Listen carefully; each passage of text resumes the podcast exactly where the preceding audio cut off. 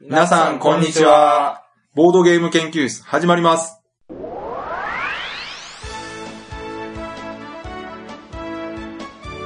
このウェブラジオは、ボードゲーム歴の浅いメンバーがボードゲームについてワイワイガヤガヤ話す内容となっております。私が第一研究員の川崎です。第二研究員の吉田です。第3研究員の直江です。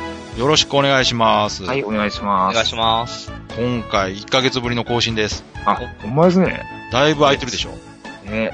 これ、まあ、早めの夏休みやと思ってます。え、もう終わりですか終わりです。えまた欲しまた欲しいですけど。まだ欲しい。はい。じゃあ、この後もうちょっと休みましょうも。うちょっとね。はい。い。えー本日は収録日が7月11日11日ですね。ということで、もうバレてま今回した。最速でゲストの方に自己紹介していただこうかなと思います。じゃあゲストの方自己紹介よろしくお願いします。 はい、月産で放課後サイコロクラブという漫画を書いております。中道と申します。よはい。ろし今くお願回のいゲしストまは、す。はい、はいよろしくお願いします。今回中道さんすごいちゃんと自己紹介しました。えね いつもあの中道ですって言われるから補足しないとダメだなと思ってます。本当にすいません。いえいえいちゃんとね、生きていきたいですね。 はい。はい。ちゃんと。え。ね、今回3回目かなうん。あ、そうです。はい。はい。で、なぜ中道さんがゲストかというとですね、はい。まあ先ほど言ったねうん、収録日が7月11日は何の日かと、はい。放課後サイコロクラブ3巻が発売されました。はい。はい、おめでとうございます。。ありがとうございますす。ーおかげさまでです。本当に。いや、ほんと早いですよね。そうですね。もう2巻出てから半年経ってしまいましたか。早かったですかなんかね、どうでうすか、ん。。私の中でもう、放課後サイコロクラブがなんか週刊連載してるんじゃないかっていうぐらいそうのでした。あ感じで単行本が出てるイメージがあるんですけどああ。あー、逆に俺はすごいこのそれ、半年が長かっ 前、前も そんなやりとりしてますね。 た。そうでしたっけいはい。前はね、逆やったような気がする。ね。あ、じゃあ前も中道さんが長かったって言やってた気、がす俺る。なんか、そうなんです。この連載始めてから時間がめっちゃゆっくりなんですよ。それは前も言いましたけど、やっぱ中道さんの密度が濃いんでしょうね。そして我々、デジャブ感 じ。なんかしましたね、このくだりね。したでしょはい、うんね。はい、しまこれした。前回の聞いていただけるとね、全く同じことを話してますしましたしました。はいはい。はい。で、今回はですね、その放課後サイコロクラブ3巻発売記念スペシャルうんということで、いつもならうん、単行本の中身について話するんですが、そう。今回は全く違う方向から行こうかなと思ってるんですけど、ほうほう。前回長見さん出ていただいた時にですね、はい。長見さんから実は次回ゲストの時にはこうしたいというリクエストがありまして、うんうん。覚えてますかね皆さん。長見さんが何と言ってたか。どうですかね。長見さんはですね、はい。漫画の話もいいけども、うん。ゲームの話がしたいと。まあ、ボードゲーム漫画ですもんね、だって。俺は漫画家である前に、ボードゲーマーなんだと。かっこいい。かっこいいです言ね。いましたっけね。いや、それは言ってない。まあ、盛りましたね。ね。ちょっと脚色入ってるじゃないですか。はい そうですか。ということでですね、はい。今回は放課後サイコロクラブ3巻の中身には触れません。全くですかちょっと触れます。はい。よかっありがとうございます。はいた。だ、ネタバレしない程度。え読んでない人にはわからない程度にしか触れませんけど。そういう手ですか、今回は。はい。えはいメインは、中身さんとボードゲームの話をしようと。あいやいいですね。ーいいですね。これからボードゲームの話を始めようっていうわね。楽しみですあ。の、サンデル先生みたいなマジか。はい感。じでいこうかなとはい。思ってるんですけども、よろしくお願いします。お願いしおま願いす。しお願いしま。ますではですね、ボードゲームの話しようかなと思うんですが、うんはいその前に忘れないうちに告知しとこうかなおというのがありましてですね。はい。まあ、今回のこの放課後サイコロクラブ3巻発売記念としてですね、また、えーゲーム体験会を行うと。そうなんですよ。はい。ありがとうございます。 2巻の時もやったイベントですよね。そうそうなんです。2回の時に、第1回として、そうです。あの渋谷の大聖堂書店さんっていうところの、あれは何なんですかね、レンタルスペースみたいなとこうろんうんうがん、あるんですけど、そはいこをお借りして、そうですゲねー。ム会を、はいはい開催いたしまして。今回も発売記念で同じ場所で、そうです。同じ場所で。大聖堂書店さんではい。イベントが行われると。そうです。で、今回も、えースゴロク屋さん全面バックアップの元、そうです。はい。えー行われますんで、まずまあ日付ですけども、はいえー7月19日の土曜日、はい、そうです。ね、発売日からちょうど1週間後の、でもないか、8日 後の19日土曜日ですね。という。で、今回2部制になってるんですね。そうなんですよ。1回のゲームの時間が前回よりは減ってしまったのかな ?1 時間半ぐらいのプレイなんですけど、なるほど。はい。第1部が14時から15時半。はい。第2部が16時半から18時という2部制になってまして、ええ。で、それぞれに30人ずつそう、そうなんです。入れ替え制なんですね、これじゃ。これがね、すごいんですよ。だから、延べ60じゃないですか。ですね。 60人ですよ、その。より多くの人に遊んでもらおうということ。もらえたいという、まあもちろん、その、うん編集部の意向であり、はい。そうですね、すごろくや店長である丸田さんの意向であり、はいそして、その僕の切なる願いなんですけど、はい。これが本当に、そうなんです。不安なんですよね、今。あの、一はいはい番不はい安と言っても過言ではない。その、それだけの人がこそうう、です申しよ込んでくれるかな と。う 本当に60人って、ーん。ちょでねっとこれの体験会参加方法っていうのがあるんですね。あります。まあ、当日その日に行って、そのまま参加できるかというと、ちょっとそうではなくてですね、はい。公式ページ見ていただいた方が分かりやすいとは思うんですが、当日というか、当日じゃないな。あ、いつでも、それは大丈夫です。そうですね。大聖堂書店ではい、放課後サイコロクラブ1巻2巻、もしくは青い炎1巻から11巻、はい。そして、信長競争曲1巻から10巻のいずれか1点を購入の上、はい。ゲーム体験会の参加予約をされた方に参加資格があるそうです。あ、え、んネットでとりあえず申し込むんじゃなかったでしたっけあ、そうですね。えーよ参加予約をされた方。えあ、そうです。まず、ネットで申し込んでいただくんですよ。その、あで、そうして、あ、書いてますね。7月11日発売の新刊を購入予定で、うん。そうです、そ参うです。だ加か希ら、望の方は、電話またはメール予約をご利用くださいと。はい。放課後サイコロクラブ3巻を購入予定してる人はうん。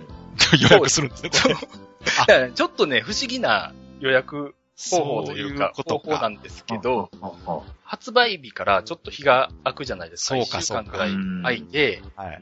当日でもその本を買っていただかないと参加できないっていうのであれば、そあーの、ファンの人たちを一番その、来てほしいのに、はいうんもう持ってるわけじゃないですか。なるほほど。そっあか。ー一番好きな人あが。の、中身さんがいつも心配されてることですよね。そうなんです。それなるで、ほじゃあ一番好きな人が来れへんっていうのは不公平やろっていうことなるでほ、ど。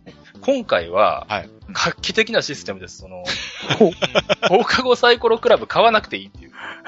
その、だから、あ逆に月産で今推してるアニメ化、ドラマそ化、うです映画化をするという信長コンセルトと、ドラマ化になるあの青い炎。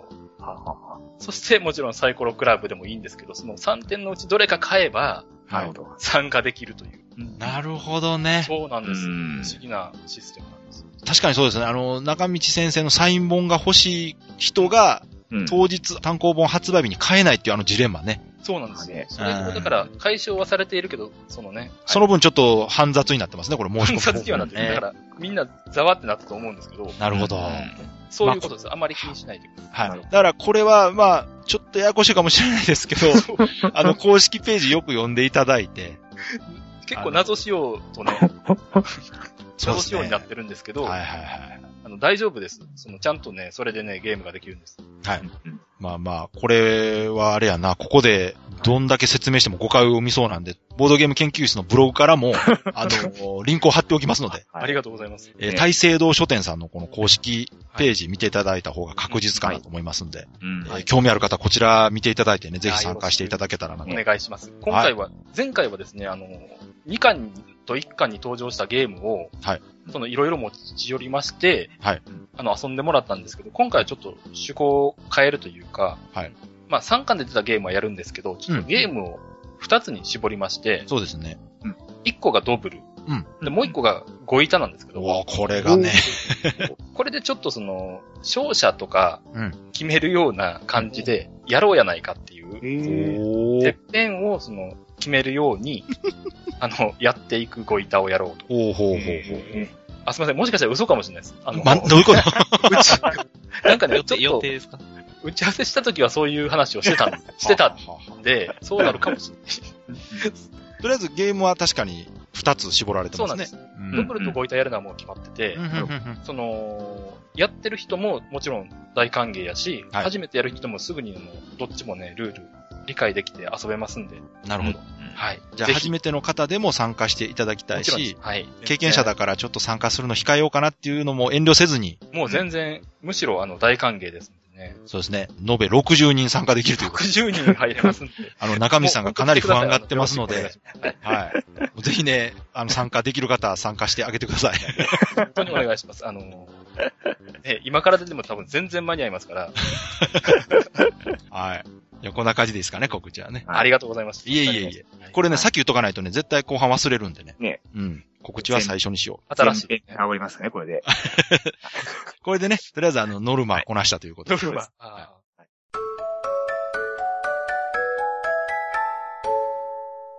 じゃあ、あのー早速、中道さーん、はい。ご希望のごわしボードゲームの話をしようかとしましょうよ、はい。いうことなんです けど、しましょう。どんな話がしたいんですか、ボードゲームの話と一口に言いましても。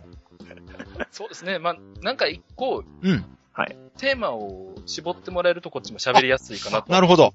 はい。じゃあもう一番わかりやすいテーマでいきましょうはいかで。すかね、お題。はい、うんお願いします。まあ、ざっくりいきますけど、はお願いい。します。中道さんが最近遊んでこれ面白かったなっていうゲームを聞かせてもらえるのが一番。いええ。それなんかあの、結構新しめのやつの方がいいですかやいや、何でもいいです。もう全定番然、もう全然何も関係ないです。中道さんが最近遊んはいで、これ今面白いと思ってますねとか、あの、うん前ね、単行本の巻末にね、ベスト5とか載ってましたけど、はい。あれから変わってたとしても全然構わないですから。うんうん。なるほほど。あの、ベスト5は変わらず全然好きやから、他んのであ、そうですね。ど。うん。行くとですねう、ん。はい。まあ何やろ最近。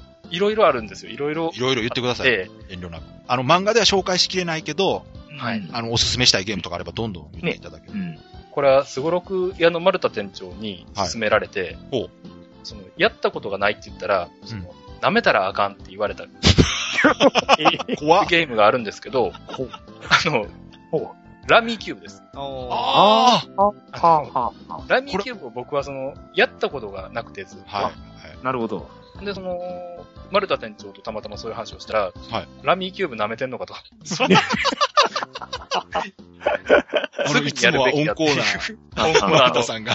クールな丸田店 長が、はあ、はあ、はそれはちょっと甘く見てるんじゃないのかと。ね いうことで、はい あ。の、初めてその、じゃあ、わかりましたあっつって、あの、やったんですけど、そのラミーキューブがね、めちゃくちゃ面白いですよね。面白いですか。いや、あれラミーキューブっなんて、なあの、すごくオーソドックスで、うんうい。ん。ある意味スタンダードゲームなんですよね、あれってね。はい。ね。もうだっ、て、伝統ゲームじゃないですか。そうですね。どっかの、うん。中東かどっかの、ー。イイススラエル。イスラエルなんイですかスイラエルね。ええまあ、とりあえず、じゃあ、中見さんから簡単に説明してもらいます。簡単でいいです。はどうしよう、難しいですね。ラミーキューブってトランプのうん。カードを2セット、まず用意して、おー。あ、それできるんや。で、それを麻雀パイにプリントしたものなんですよ。あれ、そうなんですかじゃあ、1から要13はなん1でかすから13までの4色、はいはいはい。 2セット入った麻雀杯みたいなものがあるわけですあ、よ、ね。なるほど。そうです。ほんで、麻雀みたいにあの山に積んで、う。うんん。麻雀みたいにまたこの、一山7枚なんですけどう、ん。それをまあ二山取って、うん。うん。 14枚の手札からスタートするわけですよ。うん。うんうん。こっから説明が超難しいんですけど、いやいや、もう、そんな細かくしなくていいです。だから、それで数字を揃えていくんですよね。そう役そうをです。作るっていうか。で、その14枚の手札をうん全部場に出せると勝ちなんですよ。そうです。はいはいはい。でどうやって出すかって言ったら、そのうん数字をさっき川崎さんおっしゃったように揃えるんですけど、う。うんん。 3枚以上まずセットでうん出すっていうルールがあるんですよね。うんはいはいはい。で、 口だけでラミーキューブどうしよう、えっ、と3 枚だけ、いや、いいですよ。ほほぼそれぐらい麻雀ですよね。麻雀みたいに、まほぼ麻雀ですよね。 2つまあ出し方が、頑張ります。うんうん2つ出し方がありましてうん、 1つが、まあ、ランって言って、その、1、2、3、4、5という連番で出す方法なんですよ。うんで、だから手札の中に、例えば1、2、3っていうのがあったら、うん。それを、じゃあ、じゃあこれってって、じゃらって出せばいいんですよね。うんはい3、3つ。うん。もう1個が、そのグループって言って、同じ数字3つでも出せるわけですよ。うん。だから3、3、3とかでじゃらって出せるわけです。なるほはいはい。そしたら、まあ、3枚減るわけじゃないですかど。う。ん。うん。それを繰り返していって、まあ、その、14枚なくせばいいけど、うんなかなかその3枚あるってことはないんですよね。そのそうですね。うん。そうそう。そういう時には、うん。あのすでに場に出てる、うんその、連番にくっつけてもいいわけです。うん。そうですね。ここが麻雀と違うところですね。そうそうそうそそうですうね。これがほんで一番面白いとこなんですけうどん、うん。例えば1、2、3って出てたらうん、自分が4、5持ってたら2枚やと出せへんやけど、うん。その場に出てる1、2、3に4、5をカチャってこう、くっつけることで出してよしとされてるんですよね。うん。うん。で、同じように、まあその、 333って出てるものに、うん自分の1枚だけ持ってる3をカチャってくっつけて、うんでマックスで、あの、なんていうんですか、4色しかないから、うんうん4つしかまあ同じ数字は出せないルールなんですよ。うんまあそんなゲームですね。もう無理ですね。あの、いや、全そん然な感じのゲーム。全然もう、そこまで細かくね、言ってもらえると思わなかった。だいぶ伝わってまあすいませんあとねうんあと1個だけ、そのはいはい大事な、大事な点があって、はいはいはい。組み替えることができるんですよ。その、もう、本当すいません。大丈夫ですよ。場に出てるうん、例えばその、1、2、3、4、5っていううん、連番のうん欄があるとするじゃないですか。ははい、はいい。はい。自分の手札にはでももう、その、くっつけるものが何にもないんやけど、5が2枚あると。うんうん。うんその場合、1、2、3、4、5の5だけをもらって、うんうん自。分の5を2枚出して、うん5を3つとすることもできるんですよ。はいはいはい。できます合ねっ。てますかね、これ。いや、合ってると思います。だから、その場に出てるものを利用して自分の手札をなくすのを考えるのが楽しいんですよね。そうなんです。です。うん。は組み替えて、どんどんどんどんその欄をグループにしたり、グループを欄にしたりして、うんそその手札をその減らしていくのがなんか楽しいんですよ。うですね。い。で、一回っていうのが、その、手札が、誰かがなくなったら一回終了で、それを何回も繰り返すんですね。んんそうです、そうです。はい。だから一回のプレイはすごく短いんですけど、うんあそうですね。それ慣れてくるの早いですね。そうそう、それを何回もやって、まあ合計得点、ポイントを競うっていう感じのはい。ゲームで、本当になんかこう、周りから見てると、すごく麻雀をしてる雰囲気にそ近うい。、麻雀をしてる感じに見えるけど、やってることはちょっと違う。うんで、麻雀より断然簡単ですからね。そうですね。。すぐルール把握できあのるから。そうそう、役とかがね、全然難しくないし、得点計算もややこしくないですから。はい。はでい。何よりやっぱあの、タイルがいいんですよね。あ、いいですね。うん。あの、カードではなくて、ちょっとこう、麻雀牌を薄くしたようなタイルをうん使うのが、できてるんですかね。あれ、硬質プラスチック。プラスチックなのかなうん。あのいあの、いろんなパターンがあるんですよ。木でできてるのとかあったりそうですね。そうなんですかあるんですよ。うん木でできてるやつ、私やらせてうんもらったことありますけど、あれもいいですよ、すごく。あ、いいかも。ただ、一般的な、一番流通してるのはあの、プラスチックですよね、多分。うん。そうですね。あの、ジャラジャラしたね。で、比較的これ、もう有名なゲームということで、手に入りやすいですし、うんんうん。結構、もう安価で手に入るんでうん。あれはぜランニングひキュ。ーブはね、本当おすすめなゲームだと思いますね、確かに。うん名前ぐらいは聞いたことあると思いますけどね、ボードゲーム調べてるとね、そうですね。引っかかりますから。うんあ、それが最近やって、そうですね。ラミーキューブは結構前なんですけど、あ、でも、あの、うん面白かったんですね、やっぱりね。結構その目から鱗というか、その名前は聞いてるけどやったことないみたいなのがうんきっとそあうると思いうんうでゲすけーど。ムいっぱいありますよいねっぱ。いあるじゃないですそうかで。本当その中でもかなりこのガツンときた系の、うんはいはいはい。私もゲね、ームラミーキューブはボードゲームハマってからだいぶ経って遊ばしてもらったんですよ。ん。はい。意外とその、うん。やっぱり昔からやられてる方なんかもう散々遊んでる人とかもいるんで、最近だって遊ぶことってあんまないから、うん。はい機会がなくてね、ラミーキューブそうで持っすねてる人も多いんですけど、いざ遊ぼうとなると、タイミングがね、難しいんですよね。はうんそうですね。ラミーキューブがまず、びっくりしたなっていうのではラミーキューブ。い。おーなるほあとですね、どはい。結構 iPhone のアプリにいっぱいゲームってあるでしょ。はいははいはいはい。で、もう片っ端からダウンロード今してやろうと思って、えーはい はいい。してやろうって。してやろうと思って、まあ見つけたらまあダウンロードしてて結構な、まあ数はいはい何個ぐらいかな ?15 個ぐらいまあダウンロードしたんですけど、はいうん。今ほんで一番それやってるのが、はい。そのカルカソンヌと思いきや、おうはいサンファンなんですよ。おあーサンファン、おはいはいはい。いいじゃないですか、サンフいァン。いでいすね。サンファンがね、超面白いんですよね。や、面白いです。はい。あの、なん、なんですかね、サンファン。これはどうしようかな。ちょっと中身さんにまた説明を頼むと、はい。中身さん真面目やからすごい細かく口が めっちゃか、そうです、うんちょっとお願いしていいです説か、明しそうなんで、じゃはあ、直江さんに説あ明してー、もらなっんか来ると思ったんですけど。絶 絶対うまいでしょ。簡単です、簡単。いやいや、僕でも、うん。相当前ですよ、もうあそこ。もう全然だからざっくりどんな感じのゲームかだけ。なんか、プエルトリコっていう有名なゲームありますよね。はいはい。もともとね、ははいい。直江さんが大好きなアグリコラに匹敵するぐらいのそうですね。有名なゲームですけど。はい。あれを、ちょっと遊びやすくカードゲームっぽくしたゲームですね。はいうんうん。なんか植民地はないか。なんか、なんでしたっけなんかいろんなカードを使って、 そうですね。建物を建てていくゲームでしたよね。はい。あの、資源を手に入れて、こ、はいう拡大再生産するタイプのゲームですかね、あれは。そうですね。で、ボードゲームというよりは厳密に言うとカードゲームですよね、サンフカァーンドゲームです。カードゲームですね。カードしか使わないですよね。はい。で、面白いのが、あの、何かカードを手に入れるときに、うん。手札のカードをコストとして払って手に入れるんですね。うんうん。あそうですね。あれが私もすごい、あ、面白いと思って、うんあれすごいですよね。そう、普通、そのコストってなんかその手札に型みたいにね、うん。木材別に。、鉄そうそ、う石みたいな絵が描いてあって、それをいくら払うで手に入れるんですけど、はい。サンファンは、その、どんなカードでもいいんですよね。どんなカードでも1円ですからね。そうそう、うんカードを、まあ、言うたら裏を向けた状態のカードをもう一つの資源としてしまってですね、はいはいはい。どんな絵だろうが、この、これを手に入れるにはカードを3枚すれば手に入りますよとか、うん。いうので、こう、いいカードを手に入れては、こう、やりくりしていって、うん。最終的に、あれは、なんか、勝利点が書いてあるんですかね、カード。あ、ありますそあうりでますすね。。で、それが多い人が勝ちっていうゲームですよね。そうですね。はい。建物カードしか使わない割には、すごいやりごたえのあるゲームですよねう。ん。ありますね、すごい。はい。うん。うん。で長見さん的には、その、どの辺が面白かったんですかそうですね、まず、うん建てる建物ごとに、その、いろんな能力というか、効果がはいはい。ついてるじゃないですか。うんうん。で、その効果をとにかく覚えてからが面白い、うんうんうん。そう。面白いというか。いそうねで。すね。強いカードと弱いカードって結構パッキリ分かれてて、う。うんん。これがもう最初に回ってきたら勝つみたいなカードもあるんですけど、うん。ありますね。それが有利不利はあるけれど、うん不利なカードを集めてコンボを作ることでなんとか覆せることもあるとうん。う。うんん。いうなんかバランスがね、素晴らしいじゃないですか。そうですね。それは、あの、中見さん今アプリで何回も遊んでるんですかこれね、アプリのコンピューター、はいうんうん AI でいいのかうんな、はいを対戦相手に入れてやってるんですよ。はい。うん。はいはい。で、一番強いモードにしてやったら、はいうん。すごい強いんですよ。ははすご いね、意地悪ばっかりしてきてねい。、そうですね。 なんかだから、こっちがもうなんか建てたい建物をい。はい。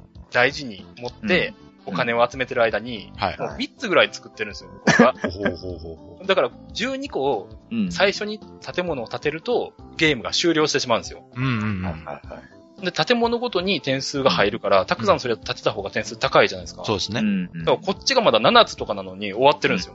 ああ、コンピューターだいぶ強いですね。めっちゃ強いんですよ。それで勝ちたいなと思ってずっとやってるうちに、う。うんん。すごいハマっちゃったんですよね。ほうほう。それ実際にアナログでやられたことあるんですかアナログではね、あの、1回だけあります ね。一回だけ。 1回だけあります。それはアプリで散々練習した後にやったんですかアプリで散々練習した後にやりました。もう絶対負けへんってなって、おおどうでしたか、じゃあ。あの、2位でしたね。おーおーでも、じゃあ、練習してる。いや、普通に負けましたね。なんか 全然。無理やなっていう。全然まだ。おーいや、でも面白いです。またなんかね、だから、持ち歩いてるんですよ、最近さんうんうんうんうん。機会があったら誰かやってくれへんかなと思ああ。ただ、その、中見さんがさっき言ったみたいに、その、繰り返し遊べるんですね、ほんとね。って。いやう、んなんか毎回ね、そう、カードの引き運によっては自分が得意なうん。うん。戦術がいけない時があるんですよ。はいはい、そうそうそうそう。あれが面白いです。あれが何度も遊べる秘訣なんですよね、うんあれね。その時に今まで使ったことないカードを組み合わせて戦わなあかんみたいな時があって、うん。そういう時ちょっと面白いですよね。そうですね。だから、もともとのその、プエルトリコっていうゲームは、いわゆゆる、オモゲーと言われてまして、る、はいはい。あの、プレイ時間が長いんですよね。うん。やりごたえはすごくあるし、面白いゲームではあるんですけど、ちょはっとやっぱ準備とかもいろいろ大変だったりするんですけど、それをまあ簡略化したとはいえ、うんい。うん。あの、サンファンはすごくよくできてるゲームだなと思いいいでますすね。ね。う。ん。サンファね、私もね、アプリでめちゃくちゃやってるんですよ。あ、そうだね。さすがですね。あ、本当面白いですよねで。吉田さんは実際にも遊んだことあるんで実すか際にも遊んだことあるんですけど、うんそして中身さんも言われたように、うんその最初いろんな効果があるんで、うん。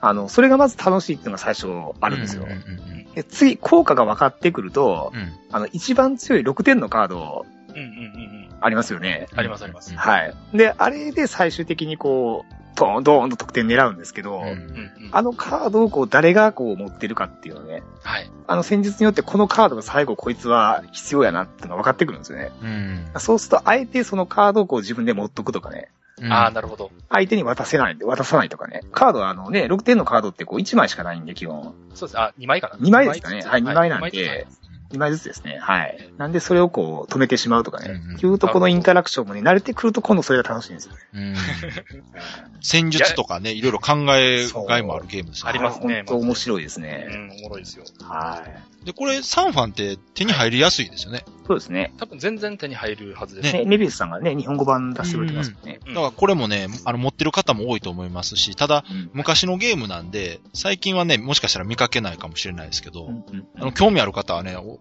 おそらく周りのそのボードゲームをある程度経験ある人が持ってるゲームだと思いますんで、うんはい。ぜひ機会あったら遊んでほしいですよね。遊んだことない人は欲しいですね。うん。面白いゲームです、確かに。そうです。サンファンはあの、インストするのがすごいめんどくさい。あ、確かにね、カードの説明とかいろいろあるからな。ただだ、からもう、そうそうう。んだから、みんないっぱい遊んで、うんうん。あの、もうインスト不要みたいな。あ、そっか、まずアプリでみんなで覚えてきて、 ぐらいに、ぐらいにもうみんなになると楽ですよね。そうですね、練習した後に集まって実際にカードで遊ぶと。そう、やろうよ。ああ、それはでもスムーズでいいかもしれないですね、ねいいですよ確かに。う一ん。並べぐらいね、サンファンが入ればいいですよ。それアプリって日本語ですかいや、英語ですね。ああ、そうなんや。じゃあだらテキストとかは最。初ちょっとね、そうそう、見比べながらやらないとダメなの。ああ、そっかそっか。ああ、日本語化されてたらよかったのにな。まあでも、やってやらんことはないんで。はいはい。じゃあ、他なんかありますサンファン。そうですね。いや、いっぱいあります。いいっっぱぱいあいりあまするけど、いっぱい喋っていいんですか、これは。いや、いいですよ。あの、ある程度、もう気済むとこまで喋っていただいても構わないですけど。マジですかじゃあ、あと、2個ぐらいなんか言いましょうか。あ、いいですよ。はい。いいですかいいです、いいです。最近の、じゃあ、一番新しかったゲームで、はいはいトイバーがはいはいはい。作ったあの、ノルダービント。あああ、はいはいはい。れ、ノルダービントって発音でいいんですかね明らかになんか表記、ノルダーウィンドウなんですけどい。やいや、あの、ドイツ語は W は B なんで。 B なんですか、うんノルダービントって言うんですかねあれはほうほう。あ、あれがですね、うん。ちょっと、この間のゲーム会でやったらすごい好評で、はいはい。で、うちのスタッフとテストプレイいつもしてもらうんですけど、スタッフにも結構好評で、今日も休み時間にやったんですけど、ほうほう。あれ結構おすすめ。どういうゲームですか私聞いたことないんですよ。お船のやつですよね。そうなんです。あのーまずですね、うん結構豪華なうん。ペーパークラフトの船がついてるんですよ。ほう。うんうん大きさも結構でかいんです。あのおー、ティッシュ箱、ティッシュ箱はないかな。コミックスの大判サイズぐらいの船がついてまして、でかいでしょ。なんか写真で見たことがあるような気がする。多分ね、パッと見派手やから、あの、目につくんですけど、はい。で、えーそれをですね、一人一層持ちまして、はい。ほんで、基本的に自分たちはその船長なんですよ。はい。で、自分たちに助けを求めてる町が3つあるんですよ。はうい。ん。で、それぞれの町がなんかその、資源を持ってきてくれとかう、ん海賊を捕まえてきてくれとか、うんうん。要求が一応あるわけですよ。うん。うん。で、うちらはその船を操って、うんその貿易をしたり、うん。海賊船と戦ったりして、品物を集めたり、海賊捕らえたりして、その町に持っていくと、うん。名誉点みたいなものをうん。うん。はいはいはい。いただけるわけです。うん。いただけるというか、なんか10個、木製のキューブを実際には持つんですけど、うん。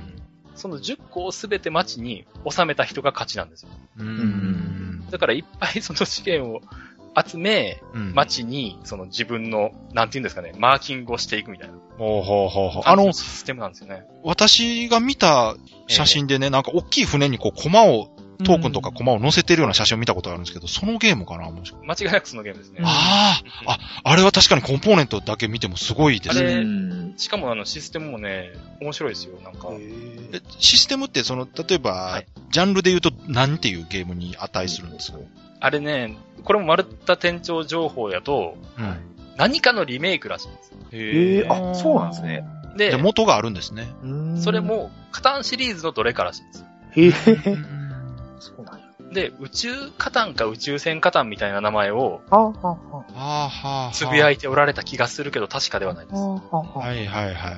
だから、もしかしたら近いゲームがあるのかもしれないけど、俺はそれやったことないんですよ。ううーんん。だからね、あの、初めてやるシステムでちょっと面白いです。なんか、なんかいろいろ、こうう、パワーアップしていくんですよね、船が。そうなんですう。んうん、うん、うん。船も、その、強化できるんですよ。うーん。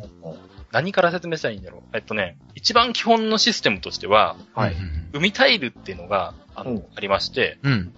めくるんですよ、海タイルを。うん、うん、うん。海タイル24枚を8枚ずつ3個の山に分けて、うん。裏向きでまあ3つ積むわけですよ。うんう。ん。まあそれぞれ1個のその8枚の海を手元に置いて、自分の番が来たら、そこからペラッペラってその、うん規定の枚数分めくって、その裏に書かれてあるアクションを行うわけです。うーん。それめくると、その海賊船が出ましたよとか、うんこうここでは貿易ができますよとか、あ、面白そそうそう、強化できますよっていう。うんここはお店なんで、店員が雇えますとか、うん対抗を増やせますとか書いてあるわけですよ。う。はあはあはあでそれをまあ金払ったら、うんあの、行えて、みたいな。うーんそんな感じで資源とか増やいしいて。アクションはやっぱり高かったりするんですかそうです、そうです。ああ。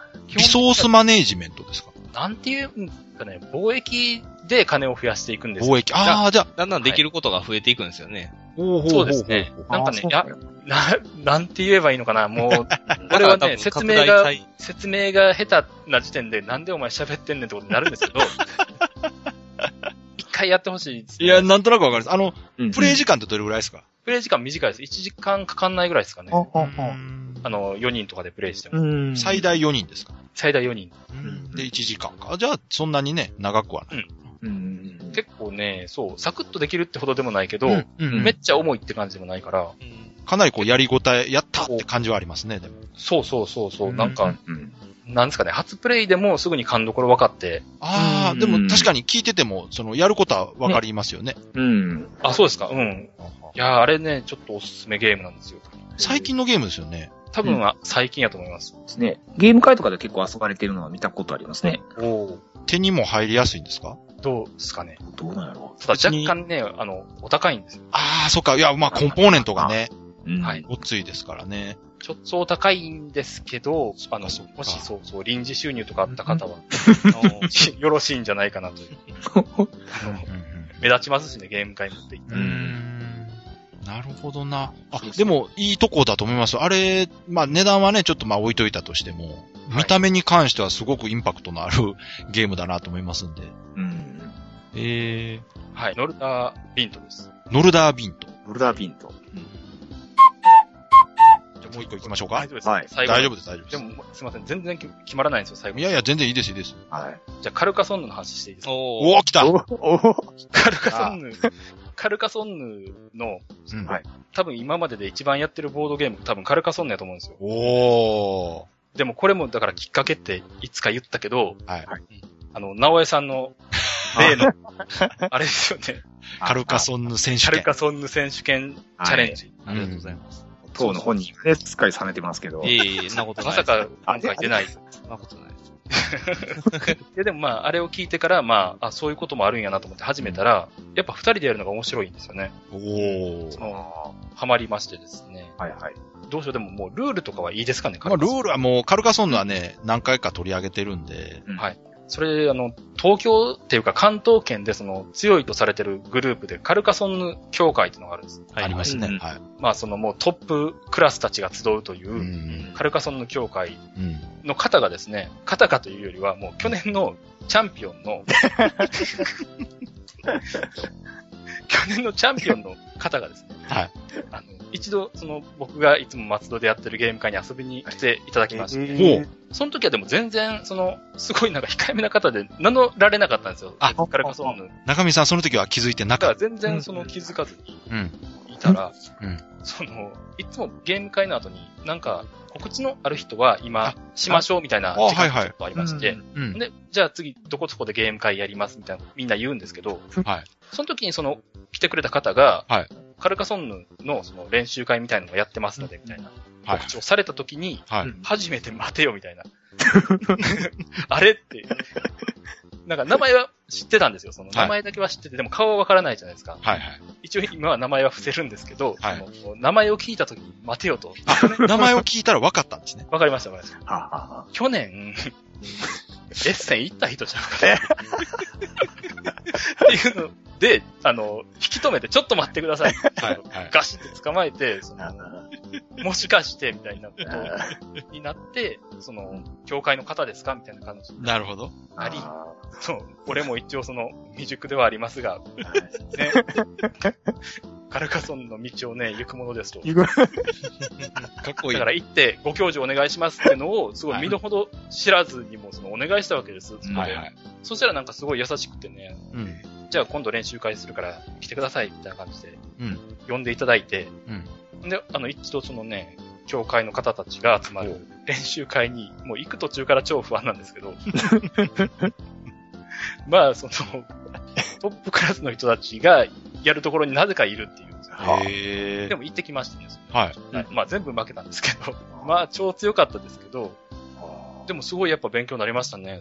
まあそうでしょうね。はい。うん結構ね、カルカソンヌって、ミープルっていう手持ちの駒を7つうん。うん持って、それをどんどんその町に派遣していくじゃないですか。うんはい。それで町が完成したらそのミープルが帰ってきて新しい町にまたうん。派遣できるでしょうん。はだからそのミープルのマネージメントすごい大事じゃないですか。なるほど。ただ、だから、ちょっと対戦でやったらミープルをすぐに閉じ込められちゃうというか、その、ど。町を。を完成させなくして、うん。ミープルをもう殺しちゃうっていう技をみんな使ってくるああ、なるほどね。じゃないですか。対対戦ならではですね。対戦ならでは。うんはい。で、対人戦ずっとやってると、それがやっぱり怖いから、ビクビクになっちゃうんですよ。そのううんん。だから、ミープルをもう確実に帰ってくる時しか置かないみたいなことに。なるほど。ええあなしるてたほどね。ですけど、そのうんうんうん教会の人たちと戦ってすげえはい。教えていただいたのが、そんなビビってたら勝てないっていう。なるほど。まあ確かに置かないと手にならないですから。んはい。名言やなって思ったのが、うん。 2個あったらなんとかなる。ああ。だからもうその、5個まではうん。いいじゃないっていう。へえ。やっぱり完璧にすみません、語弊がありますね。いいじゃないことは な全部大事なんですけど、うんうん。その、勝負どころで投入できひんかったらどうしようもないから、なるほど。まあアクティブなやつが2個あれば、あとはその、あの、勝負に行ってもいいんちゃうかっていうおー話を聞いてからちょっと打ち筋が変わってアグレッシブに行くようになったんですよ。なるほど。はい。あーでもそれは重要なことかもしれないですね、確かにね。ん。はいい。だから、ミープルは、どんどん置いていこうといはあ。う。まあそれはカルカソンの相当競技的に遊んでる人はぐい。らいまで行くとそういう風になるんでしょうね、多分ね。その今夜はでも予選会の前に聞きたかったですね、俺は。あ あ、そっか。ですね。吉田さんも参加してましたもん。まあね、それはもう NG ワードですけど、はい。い。いやでも吉田さんのね、ご友人が全国に行かれたんですよね。 そうですね。誰よりも弱いと言われた、まあ、Y さんという 方。やーやってみないとわからないもんですね。そうですね。まあ、前日にね、私の友人ね、その前日に、その方のお宅で二人で練習したんですよ。ほうはい。でその時もね、なんか一生一杯ぐらいでね、あの、チェスクロック初めて使うっていうことで、おお。もうキャッキャ言いながらこう、チェスクロックいじってたんですけど ね。まあ、そんな方が優勝ということで、えいやー、すごいですね。全国大会が出ます。はい。素晴らしいですね。ね。そうか。いやーでも、長見さん、その、カルカソンの始めてからそこまでね、はい。うん遊び込んでるっていうのいやはなかなか。ね。やればやるほどなんか、その、まだまだやなと思いますよね。あはあはあやりはあ。全然届かない感じでしたもん、最後かうらー。ね。うんん。まあでも、それぐらい、こう、やり込める魅力あるゲームってことですもあんりねま。す、あります。うんうんやったことないって方は多分かなりもう多分、冒険聞いてるね、リスナーさんやと少ないと思うんですけど。う。うんん。まあでも、よく見るからこそ、こそ。なん、か、まあ、いつでも遊べるわっていうことで、こう、後回しにしてる人なんかもいるかもしれないですけどはいね。はいははい本当手に入りやすいゲームですからね、カルカい。ソンなんて。んそうですね、軽大。型量販店とか行ってもね、はい。売ってるゲームですしね。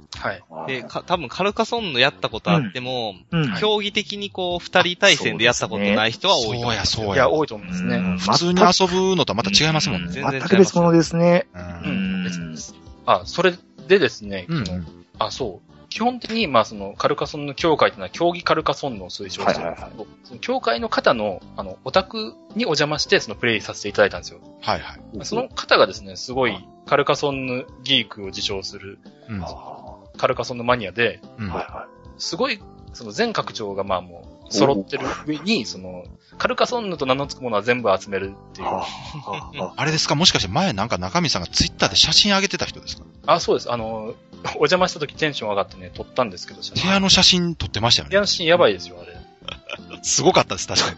あの、 ミープルが、その、なんていうのかな、お皿にザラって入ってるんですよ。そのうんうんうん3段ぐらいある、タワーになっているお皿があって、はいはい。そこにミープルがぎっしり入ってるんですけど、そのミープルかと思いきや M&M とかも入ってるんですよ。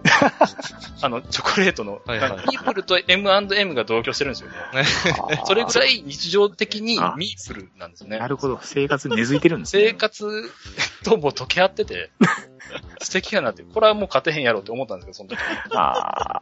そこでですね、一つ教えていただいたその拡張、おすすめ拡張がありまして、おうおう。それがですね、はいカタパルトっていうああ。拡張あはいはいはいはあはあはなんですよ。あ。あれ、手に入りにくいんですよね、確か。日本やと、その、もう手に入らないらしい。ねああ、やっぱそうなんや。うん。一度メビウスさんで売られたことがあったのかなほううほうーでも親父さんがすげえ、こんなものはカルカソンじゃないってことで、 もう入れない。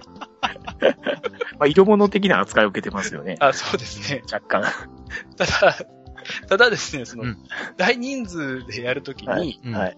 あれはすごいおすすめですね、あ確かにじゃあ。その競技的に遊ぶカルカソンヌとの対局に、対局にある拡張としてのあカタパルト。パーティーゲームとしての。パーティーゲームとしての、そうです。えーっカと、ルカソンヌとし私て、よく知らないんですけど、カタパルトっていうことは、えーはいタイルを打ち込むんですかね、えっともしかして。ちょっとか俺も最初そう思ったんですけど、はい。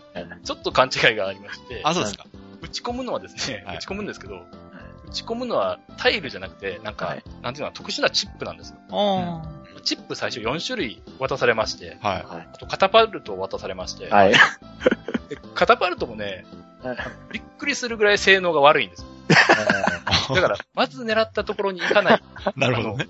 ああ木製のバネみたいなものがあっうんうんて、それでまあチップを打ち込むんですけど、うん。で、その、いろんな効果がそのチップごとにあるわけです。うん。はいはいはい。敵のミープルに命中させると、うん。もうミープルを除外できるとか、なるほど。あとその、カタパルトが発動するタイミングっていうのが、その、うんサーカスマークがついたタイルをうん引いた時なんですよ。うん。うんサーカスマークついてるタイルが、あの、拡張に入ってまして、ほうはいまあ、それ引いたら、その、みんなでその、カーニバルって叫 んで、いや、そう、教えてもらいましたから、カーニバルってまず叫ぶんですよ。カーニバルって叫んでから、その、完全にカパータティパーゲールムトでをすね。、そうです、そうです。取り出すっていう。めっちゃ面白そう。めっちゃ面白そうや。で、その、みんなでその的をめがけて打って一番近い人に10点とか、はいはい。雑だね。 雑なバランスな競んです技性ゼロですすごいな。その代わり、びっくりするぐらい笑いましたね。なんかうねん、わかるわかる。ゲラゲラ笑いましたかうら、ん。カタパルトはね、よね。はいいんじゃないですかね。い。でも、あの、よくね、あの、全拡張入りで遊んでる人とかいるじゃないですかい。らっしゃいますね。はい。あの中にもカタパルト入ってるんですよね。もちろんあ、そうなんいいんやじ。ゃないですかね。ぶち壊しですね、あれ。もう、でも、全拡張入れたら、まはあ、いね、そもそもがぶち壊しですからね。まあまあ、そうですよね。まあ、大丈夫です。は直江さん遊んだことあるんですかカタパルトですかはい。い。いや、ナイスナイス。さすがに。僕も、あの、ミープルを飛ばすんやと思ってました。うん。あ、そう、うんミープル飛ばしたいですよね、あれね。ちょっと、私、身近な方で、その、カルカソンヌ全部集めたいっていう方がいて、あ、つい最近そのカタパルトを手に入れられたらしいあですす。ごい。わ、すへげえ。ーいつかやりましょうとか言ってね。すげえ。夢ですよね。カルカソンナーの夢です。はい。いや、ゆあ、そうです。夢のアイテム、カタパルト。カタパルト楽しそいやー、ちょっと、もし手に入れること、手に入れるのはちょっと難しいかもしれないですけど、目にかかることがあったら、ぜひちょっはいと、やってみてほしいかな。なるほど。う。はいやー、まさか最後、そんな、でも、中身さんが熱く語るとは思わなかったですけど。い。あ、ちょっと夢中になってしまいました。いや、素晴らしいですねい。や、面白そう、それ。はい。ありがとうございます。